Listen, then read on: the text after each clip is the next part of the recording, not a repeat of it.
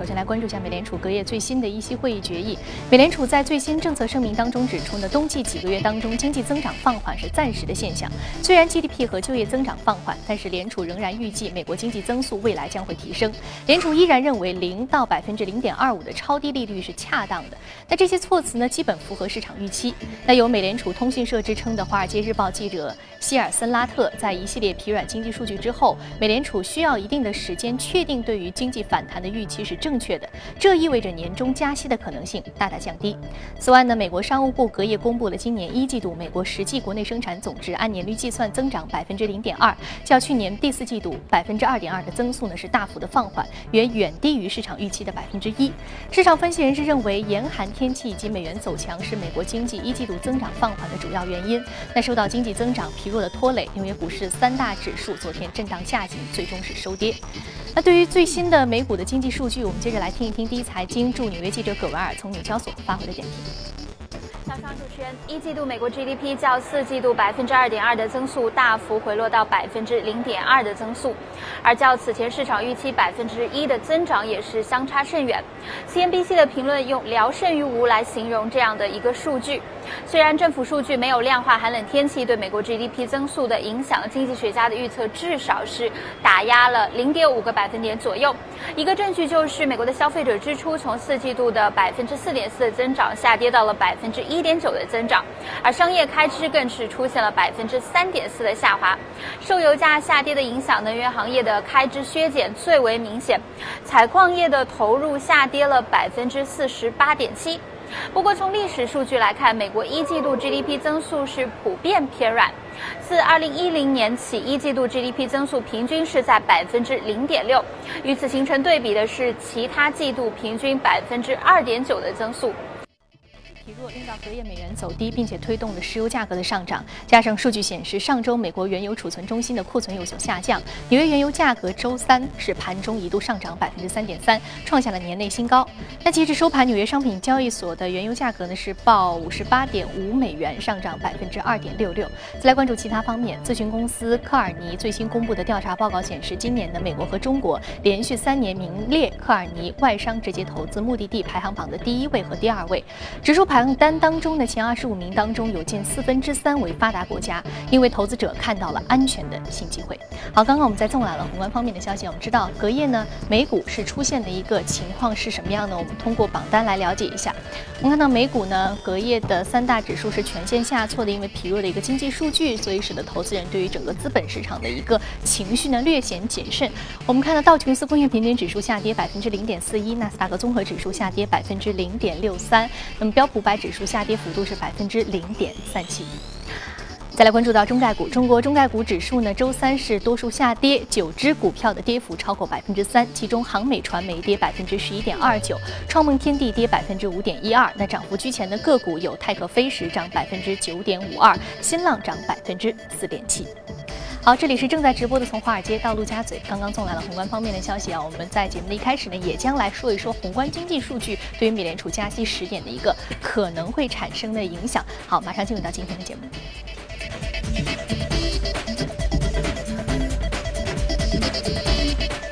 好，今天我们请到现场的是来自于盛宝金融的分析师罗康杰先生，罗先生早晨好。早上好，宇飞。那另外呢，我们将和数据观察员朱勇聊一聊有关于 A 股数据面的话题。早上好，朱勇。早上好，宇飞。嗯，那我们首先说一说宏观方面啊，近期疲弱的经济数据使得美联储对于这个加息时点，他们承认比较的保守。那么市场人士怎么看？同时，您觉得这个加息时点究竟是什么时候？六月份吗？还是九月份？还是说明年？还是可能会更晚？其实从利率期货市场，还有之前我们看到美元啊，外汇市场的一些表现来看，市场对于六月份加息的一个啊预期已经是非常低了。呃，现在呃，不仅我们之前谈的是从六月推迟到九月，其实现在有很多的一些说法，呃，都在猜测会不会推迟到十二月，甚至有一些比较，呃，激进一点的观点呢，认为可能到一六年。因为从一季度以来的美国经济数据呢，总体上是比较疲软的，而昨天公布的一个啊美国最新的一个国内生产总值一个 GDP 数据呢，也证实了这种观点。那包括它的投资、个人消费支出还有出口，都受到了呃明显的一个呃负面影响，在第一季度都有所呃增长都非常疲软，呃而同时呢，它的一个衡量通胀的一个个人消费呃支出的一个物价指数呢，呃也是不及预期的，所以通胀压力呢呃也不是很强，所以在这个数据公布之后呢，市场其实对于美联储啊就昨天晚上要公布的一个决议呢，呃是预期它会比较鸽派，但是最终呢可能市场是呃有一些失望，嗯。虽然是比较鸽派，但是市场最终是失望的啊。呃，因为美联储最后的一个声明啊，没有市场预期的这么这么鸽派。因为美联储呢，它在承认经济放缓啊，包括就业，包括呃经济增长出在一季度出现放缓的啊，同时呢，也认为这可能仍然认为这可能是一些暂时性的一个因素引起的。就是我们觉得美联储它这样做呢，可能第一个是。呃，在六月份的会议之前，它还有两个月，是呃五月份和六月初还有两轮比较重要的数据，包括非农就业数据，那它还可以看到两个月的数据，所以它并不急于在现在啊就把六月份，呃可能升息的这个大门彻底去关闭掉，因为市场之前呢是比较期待啊美联储最好这次偏鸽派一点，那么就彻底的把六月份升息的这样的一个可能性排除掉，但是美联储并没有这样做，它给自己留下一个比较大的一个。呃，回旋的余地啊，因为还有两个月的重要数据要公布。那同时我们也看到，其实从美联储的三月份的会议以来呢，美元已经经历了一个比较明显的一个调整，而近期的走势呢，也显示出市场，呃，对于美元的一个未来的一个走势啊，有一些预期分化，包括美元的一个净多头头寸呢都有下降。所以在这个情况之下，美元适度的调整之后呢，可能美联储对于美元啊升值。对经济带来一个负面影响的一个担忧呢，也略微的有所缓解，但是他不愿意现在通过比较鸽派的一个言论呢，去促使美元进一步的，比如说快速的一个下跌，因为这对金融市场呢也是一个。呃，不利的。一段时间，美元的上涨的这个持续性呢，对于美国企业的一些呃经营压力是产生了一定压力。但是同时，美联储也并不希望它太快的去降下来，这可能对于整个这个外汇市场会有一些波动。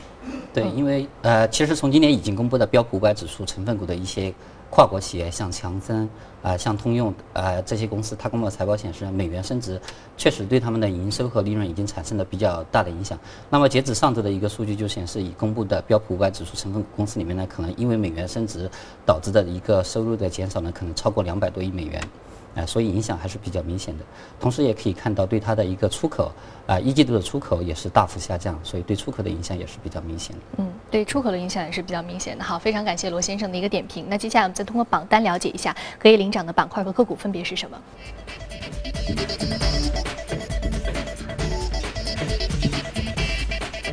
可穿戴、糖果、肉制品、油气设备与服务，还有旅游酒店是领涨的板块。再来看到个股方面。个股方面包括生物技术、物流服务、游戏开发，还有服装鞋帽是领涨的个股。那今天我们要说的一只个股呢是 XPO 物流，是来自于物流服务行业的，涨幅是百分之十五点零三，目前的价格是四十八点八三美元每股。嗯，罗先生，物流行业，那这是一家来自于。美国的物流行业，同时它也是进行了对于法国物流提供商的一个收购服务。那所以这个服务的收购是不是导致它隔夜股价上涨的一个重要的助推因素呢？嗯，没错，完全是因为这个呃消息的影响。因为 XPO 这家公司呢，它呃零七年啊零呃零六年零七年上市的时候，它的一个股价呢就四块多，之后几年一直都没有怎么变化。但是从这个一一年开始呢，他把一个自己的一个发展策略转向收购，所以从一一年开始呢，他呃，进行了多起收购，最近两年就有十多起。它通过这种收购的方式啊，使自己的一个营收快速增长。像，呃，一二年应该是一二年的时候呢，差不多才两亿多美元。但是去年我们看到它最新的一个财报显示呢，收入已经达到了二十多亿美元。所以它通过这种啊并购式的发展，使它的一个整体的一个营业收入呢，呃，增长的非常快。而它本身呢，目前也算是啊美国的第三大的一个多式联运啊物流啊服务商。嗯，我们刚刚说到这个物流行业啊，近期的一个情况。那接下来呢，我们再补充有一段，就是我们近期五月的整个的接下来大盘的可能会有的一个走势。我们先请朱勇给我们来说说这方面的话题。朱勇给我们介绍一下你所了解到和总结到的一些数据面的情况，对于接下来五月大盘的一个走势可能会有的一些影响。好的，宇飞，今天是四月的最后的收官战。由于最近的行情啊啊呈现宽幅波动的行情，那么大家对于五月份的行情呃有很多的疑惑啊。那么是不是五月份的行情值得期待？我这里也是整理了一组数据。不过呢，我将在八点半之后详细的介绍。首先看的是这一张，呃，可以证明一些事情啊。我们看到二十四年以来四月份、五月份连涨的大部分都是出现在大牛市当中，也就是大牛市当中全部都是四月、五月连涨，比如九二年、零零年、零一年、零六年、零七年、零九年的大反弹。呃，可见从这些数据当中看到，好像是红五月是值得期待的啊。呃，一会儿在八点半的节目当中呢，我会就一些机构的观点以及大家关注的可能涉及到的一些板块和个股啊，也给大家梳理一下。那接下来还是说一下刚才说的一只个股物流行业，随着物联网、互联网和电子商务的飞速发展，我国的物流行业也是景气度明显的提升啊。我们从这一组数据就可以看到，去年中国快递业务，呃，业务量一百四十亿件，快递收入突破了两千亿元。呃，已经连续四年的增幅超过百分之五十，推动出口近千亿元。而且，中国快递业务的情况啊，截至到去年底，同比增速超过百分之五十的月份达到了四十六个月。今年的前两个月的行业增速也是呃达到百分之四十三点四零。所以，对于啊物流类的上市公司啊。呃，后市的行情还是非常值得期待啊！这是我们梳理的比较有代表性的中储股份、兴宁物流、华贸物流、华鹏飞等等。另外呢，物流行业的飞速发展也是跟港口、铁路、机场、公路、航空等等是直接相关的。好的，以上是关于物流行业的一些数据面的情况，宇飞。嗯，好的，谢谢朱勇给我们梳理一下有关于物流行业的一些最新的情况，还有红五月可以期待的一些因素。好，这里是正在直播的从华尔街到陆家嘴，那我们稍事休息，广告之后再接着来。好，这里是正在播出的《从华尔街到陆家嘴》。刚刚我们在纵览了有关于宏观方面的消息啊，还有关于这个物流行业的一些最新的情况，以及我们对于红五月的一个预期。那接下来呢，我们再来关注到的是几组最新的公司资讯。Microsoft Build 开发者大会昨天在美国旧金山正式开幕。Microsoft 在大会上宣布其浏览器产品正式定名为 Microsoft Edge。Microsoft Edge 浏览器的一项功能呢是。用户可以在网页上撰写或者是输入注释，以及与他人分享。那该浏览器的发布呢，正式结束了微软 IE 浏览器的历史，这也是 Microsoft Windows 新篇章的重要组成部分。韩国三星电子在二十九号发布的财报当中表示，由于消费者转投苹果公司大屏幕版的 iPhone 手机，加之韩元汇率走高，导致设备在海外市场更加昂贵等等因素，三星电子第一季度净利润大跌百分之四十。那从前一年同期的七点六万亿韩元降至了四点六万亿韩元，低于分析师的预期。这也是三星电子连续四个季度出现了净利下滑。根据外媒消息，苹果手表 Apple Watch 的关键元器件发现了缺陷，导致苹果将会限制手表的供应。那有报道称。那苹果发现供应商提供的部分触觉反馈引擎，在经过一段时间之后开始故障，因此呢，已经报废了部分的手表成品。目前，苹果已经将该元器件几乎所有的订单都转给了日本生产。零售巨头沃尔玛在中国仍然将加速扩张。沃尔玛全球总裁兼首席执行官董明伦在华宣布，未来三年计划新增一百一十五家门店。美国制药商 Perrigo 周三拒绝了仿制药巨头麦兰公司最新提出的价值三百二十七亿美元的收购邀约啊，那此举可能会迫使麦兰进一步提高其收购的报价。那在昨天的节目当中，我们就说到这个麦兰制药仿制药的一个巨头，那在仿制药的行业呢，收购、并购以及整合，可能接下来的步骤会非常的多，上演的这样一个商业戏码也会非常的多。那百度发布了二零一五财年第一季度未经审计的财报，报告显示呢，百度第一财季总营收为人民币一百二十七点二五亿元，那同比增长百分之三十四；第一财季净利润为人民币二十四点四九亿元，同比下滑百分之三点四。分析师认为，尽管的商业环境的急速变迁，百度的商业模式仍然展现出了强大的适应性和生命力。法国汽车制造商标致雪铁龙集团二十九号公布的数据显示，得益于中国市场的强劲增长，标致雪铁龙今年一季度的营业收入为一百三十六点七四亿欧元，同比增长百分之四点六。好，刚刚我们在纵览了一下全球公司动态之后呢，接下来我们再回到资本市场，和嘉宾一起来聊一聊值得关注的个股和板块分别是什么？我们通过美股放大镜了解一下。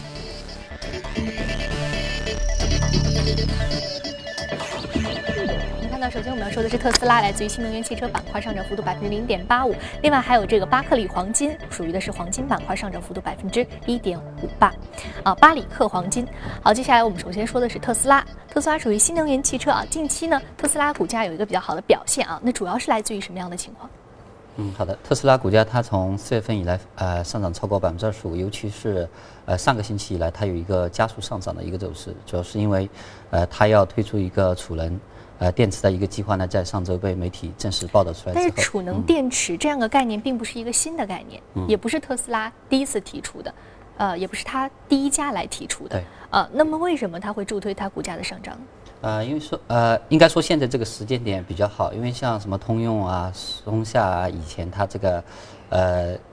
很早以前都在做这个储能电池这一块，但是因为它的一个市场应用并不是很好，一方面就是因为这个成本太高，那另一方面市场需求也不是很大，包括呃政府的一些扶持政策呢，可能也没有到位，所以它之前不温不火。那么但是现在的话，业内普遍预计呢，这个呃储能蓄电池这一块的话，它可能。已经到了一个转入快速增长的一个临界点，那主要是因为第一个，比如说像这个智能电网建设，现在它是比较快的，而这个智能电网建设里面呢，呃，有很大一部分啊涉及到这个呃储能，因为它对于呃平抑这个电网的高峰期的这个，比如说呃电压这个压力，它有很大的一个安全保护作用。那么另外的话，像我们新能源现在可再生能源的一个推广力度加大，包括太阳能啊、风能啊，因为这种啊。呃能源它生产有一个特点呢，就是比如说，呃，太阳能白天可以发电，但是晚上不能够，所以它白天发的电呢，储存一部分。呃，放到晚上用，而包括风能也是，它随着季节性呢，或者说是时间性呢，它的一个高峰和低峰的一个差距比较明显，也需要一些储能设备对它做一个平抑。那么，所以随着这些呃需求端的一个增长啊，市场认为它的一个呃快速发展的时期呢，可能要到来。而同时从这个呃政策方面来讲的话，像德国啊、日本啊，还有很多国家对于储能的发展一直都有很好的一个政策扶持和补贴。而美国的话，包括美国这个呃能源能源部，它对这个。呃，他也认为这个储能技术的一个应用啊，是他比如说在做电网升级，还有在做这个新能源整合的时候，是一个非常关键的环节。那甚至包括美国的一些呃地方的一些州政府，像加利福尼亚甚至纽约一些地方呢，它是要求啊这些电力公用事业单位呢，它要必须要配置一定的这些个呃储能设备。所以呃从这个政府政策扶持力度上方面来讲的话，现在也是日益加大的一个趋势。所以从整个行业来看，很多机构认为。它的一个发展会迎来一个快速的增长，虽然说现在它的一个销售并不是很好，比如说像美国的话，啊有行业一些分析报告呢显示去年的一个整体的一个销售额可能才一亿多美元，但是认为今年可能会三倍，明年四倍，啊一直到一九年的时候可能会超过十五亿美元。嗯，我们说到储能蓄电池这个板块呢，在于这个特斯拉公司它股价的一个助推上面有个非常重要的一个助推因素啊。那从另外一方面来说，其实新能源汽车近期也有很多的这样一个行业的动向。我们请朱勇来跟我们聊一聊。朱勇，有关于新能源汽车在 A 股市场的一个动向，给我们简单介绍一下。好的，宇飞，确实啊，新能源汽车最近的行业政策不断，国家给予非常多的红利，而且我们从最新的数据看到，新能源汽车的无论是规模、产量增速啊，都出现了爆发式的增长，这与整个汽车行业增速明显下滑形成鲜明的对比，所以我们值得一说新能源汽车。首先还是从昨天这条最新的政策消息说起，财政部网站消息。财政部、科技部、工信部等四部委联合发布了“一六二零年新能源汽车推广应用财政支持政策”的通知，补贴的标准落地，新能源行业啊，新能源车行业再收红包，这是具体的每一种车的补贴的额度。我们从数据发现，国内新能源车获得了爆发式的增长，去年的累计销售啊暴增三倍多，这个数值仅比美国少了四万辆。有人预计啊，中国新能源车的市场将在一两年内超越美国，成为世界第一大新能源车市场。而且，我们从最新的三月份的数据啊，就看到新能源汽车销量的拐点已经来临。呃，一点四一万辆的汽车销量环比增长百分之一百三十三，同比增长又是翻了三倍。列入免征车辆购置税的新能源汽车的车型的目录啊，占了整个三月份产量的百分之八十一，产量猛增啊，政策扶持力度是不断加大。